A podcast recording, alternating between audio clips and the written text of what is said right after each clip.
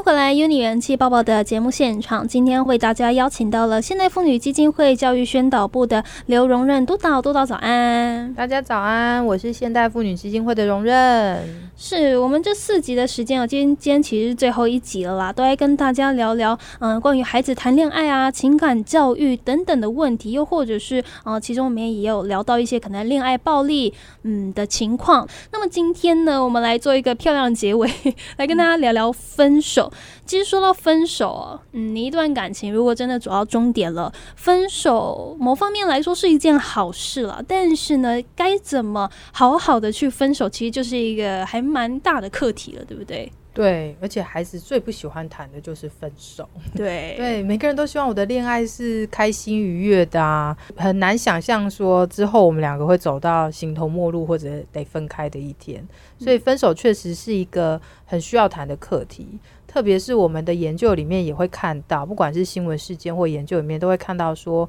很多的暴力事件，或者是刚呃去之前所提到的呃恋爱暴力，常常会是在分手的时候，一方想分，一方不想分，双方谈不好的时候，很容易就产生了这样的暴力事件。对，因为其实说一般人哦，分手顶多是可能很难过、痛哭，然后疗伤很久很久，但是一旦遇到了可能。不理性的情人，有点恐怖情人的迹象。这段感情本身就不太 OK，充斥了一些暴力、精神暴力或肢肢体暴力的话，这种情况下，我们要怎么去分手？是否有一些专业的机构可以有适当的协助？现代妇女基金会其实从九十七年开始，我们就发现了说，呃，所谓的亲密关系暴力不只是跟已经发生的人谈，我们需要把年龄层下修，就是进到校园里跟这些年轻学子谈说，你要你很开心的要开始谈恋爱，你也要注意说未来你可能要谈分手，或者是你要怎么样谈一段安全的情感或者是安全的关系，所以我们开始所谓的开心谈恋爱，理性谈分手，哈，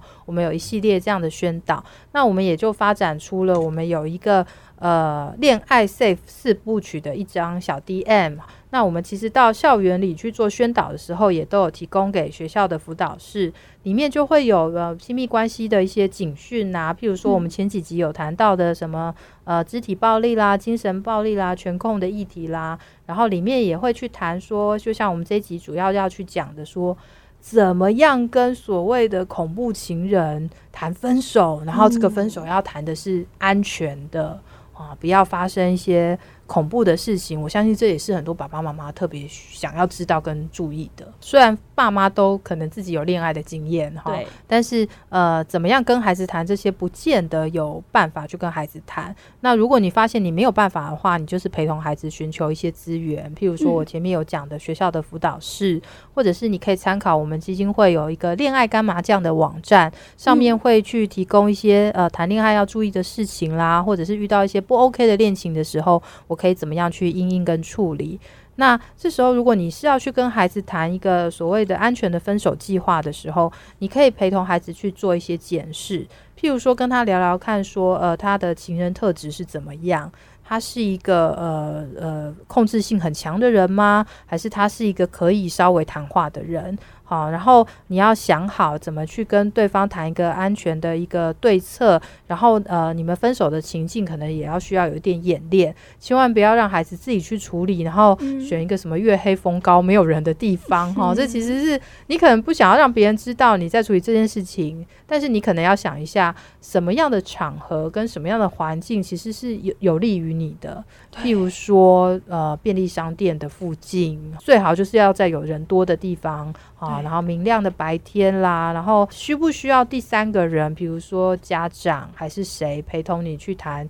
这件事情？哈，都可以好好跟孩子做讨论。然后还有一个部分是，我们也发现很多案件是已经分手了以后又有狗狗敌，就是想要复合，想要说啊，我愿意改啊，我可以改过啊，你不喜欢我什么我都可以改啊，想要跟你复合哈。那这时候真的会，孩子也会有一些挣扎。就是我相信一段关系里面都会有好的、幸福的时候，那总是会有一些不 OK 的时候。那这些冲突发生的时候，孩子能不能去辨识这个冲突是大的还是小的，是严重的还是可以调整的？那当是一个很严重，已经到呃呃对你自己的生命或者安全有一些威胁的时候，这已经可能不是单方面改不改就能解决的问题哈。所以好好的跟孩子了解他的情感发生了什么困境，然后。呃，现在需现在是什么样的状态？对方是什么样的人？帮忙孩子做一点判断，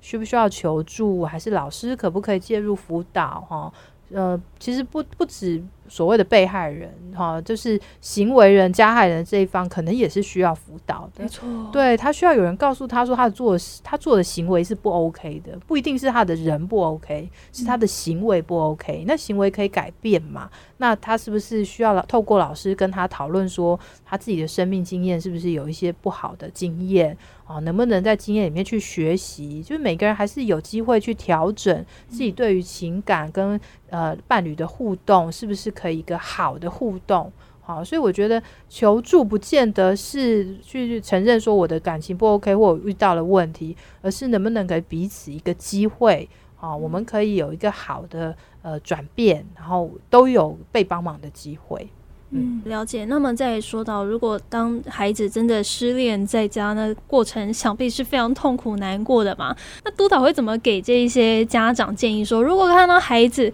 真的，哎，你知道他失恋了，自己当然帮不上什么忙，可是有时候会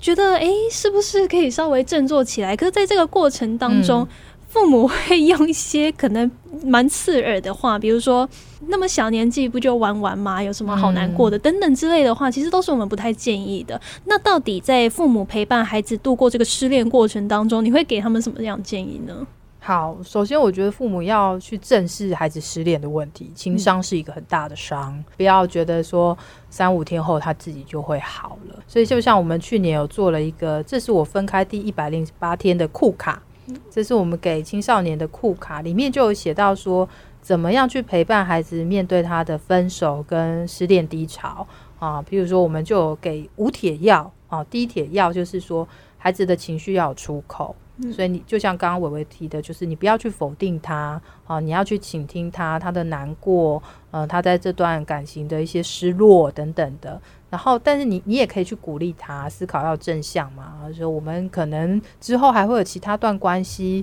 或在这段关系中，我们也可以想想自己在这个经验中怎么了啊？我们怎怎么从这里面去学得一些生命的经验啊？然后你你第三要就是你能不能陪伴你的孩子哈？或者是呃，如同我前几集讲的，就算你不行，你孩子身边有没有一些贵人，他愿意信任的人可以陪伴他啊？去发展一些他。呃，原本有的兴趣，或者是他可以有的兴趣等等的，然后再来就是你失恋的时候，你要祝福，要放手，千万不要回去勾勾底啊！绝对不要说是不是我不够好，还是我怎么样，他就会再喜欢我哈。你可以试着把你的注意力拉开到其他你喜欢的人事、实地物上面，就是不要只揪着在焦灼在这一个人身上啊，那其实是会很局限你的视野。然后最重要的第五要的提醒就是伤人伤己没必要啊，在你遇到情伤的时候，千万不要伤害自己，更不要伤害别人啊。这你的一一个情绪上的作为，其实会让你之后会呃非常多的遗憾或者是难过。那伤害的可能不是一个人，甚至是家庭或者是更多的人。嗯，真的，其实面对感情哦，不只是青少年年们的课题，对于我们成人啦，甚至是婚后到老老年，其实对于一个人来说，这都是一个。很大的议题啦，所以呢，就像刚才督导讲的，如果孩子真的遇到失恋状况，不要去否定他的情感，那是一个很大的伤害。再来呢，你可以陪伴他重拾一些自信或者是重心。诶，生活上有没有喜欢去做什么的话，诶，你可以支持一下他。那么对于小朋友而言，不要伤害自己，也不要伤害对方。我想这都是一个。需要持续去学习的一个课题。那么这几周呢，就非常谢谢我们现在妇女基金会教育宣导部的荣任督导，谢谢督导，谢谢。那么有你元气抱抱就到这边告一个段落。如果你喜欢我们的节目的话，欢迎你到 IG 上面来搜寻 “uni 元气抱抱 ”，UNI 元气报纸的报，uni 元气抱抱就可以找到我们的节目 IG 喽。那么就下次再见，拜拜。